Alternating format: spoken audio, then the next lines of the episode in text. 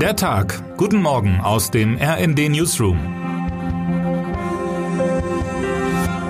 Es ist Mittwoch, der 11. Mai. Kennen Sie das Luxushotel Weißenhaus Grand Village Resort and Spa an der Ostsee? Es liegt zwischen Hovacht und Heiligenhafen und wirkte immer schon ein bisschen abgeschottet. Inzwischen ist es auch für Besserverdienende nicht mehr zugänglich. Ein Großaufgebot der Polizei umzingelt derzeit das Gelände Sogar von der See her ist das 75 Hektar große Gelände hermetisch abgeriegelt. Außenministerin Annalena Baerbock empfängt hier morgen ihre Amtskolleginnen und Kollegen aus den G7-Staaten. Zwischen Sandstrand und glitzernden Wellnessanlagen trifft man sich im Schloss Gut Weißenhaus, dessen Geschichte zurückreicht bis ins 16. Jahrhundert. Bis Freitag wollen an diesem speziellen Ort die Abgesandten aus den sieben wichtigsten Industrienationen gemeinsam darüber nachdenken, wie es weitergehen soll mit dieser Welt. Ein erster Grundkonsens steht schon vor ein Treffen der Delegationen fest. Russlands Krieg erzwingt das Zusammenrücken der Demokratien rund um den Globus. Klare Kante gegen Moskau, weg von Öl und Gas aus Russland. Baerbock ist in diesen Punkten zur Botschafterin der in Deutschland ausgerufenen Zeitenwende geworden. Am Dienstag setzte Baerbock zudem einen Akzent auf menschenrechtsorientierte Außenpolitik.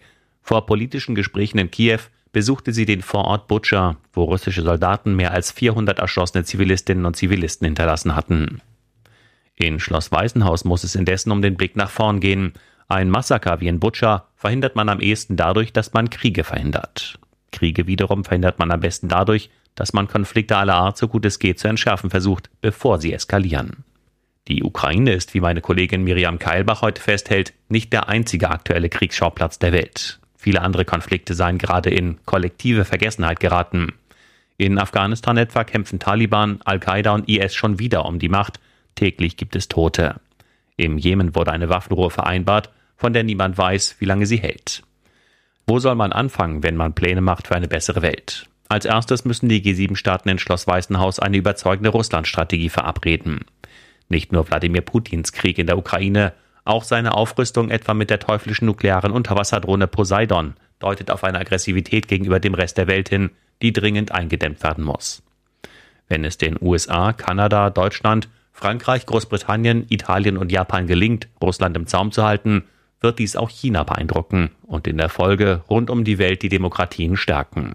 Die G7-Staaten sollten auch verabreden, sehr viel mehr zu tun, um in Russland und in China demokratische Gruppen zu stärken.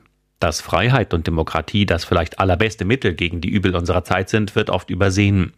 Von einem Vernichtungskrieg jedenfalls, den zwei Demokratien gegeneinander geführt haben, ist noch nie etwas berichtet worden. Termine des Tages. Um 9 Uhr gibt das Statistische Bundesamt in Wiesbaden die Inflationsrate für April 2022 bekannt. Der Reisekonzern TUI veröffentlicht um 10 Uhr in Hannover Zahlen zum ersten Geschäftshalbjahr 2022.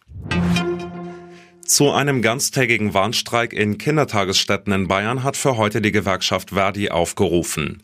Hintergrund sind die Tarifverhandlungen für die bundesweit 330.000 Beschäftigten in kommunalen Sozial- und Erziehungsdiensten. Wer heute wichtig wird. Alberto Angel Fernandez, Präsident von Argentinien, ist heute zu Gast bei Olaf Scholz im Kanzleramt. Beide treten um 15.30 Uhr vor die Presse. Der Argentinier wünscht sich mehr europäische Investitionen in seinem Land die Europäer wünschen sich einen klareren Kurs gegenüber Russland. Und damit wünschen wir Ihnen einen guten Start in den Tag. Text Matthias Koch, am Mikrofon Johannes Schmidt und Sönke Röhling. Mit rnd.de, der Webseite des Redaktionsnetzwerks Deutschland, halten wir Sie durchgehend auf dem neuesten Stand. Alle Artikel aus diesem Newsletter finden Sie immer auf rnd.de slash der Tag.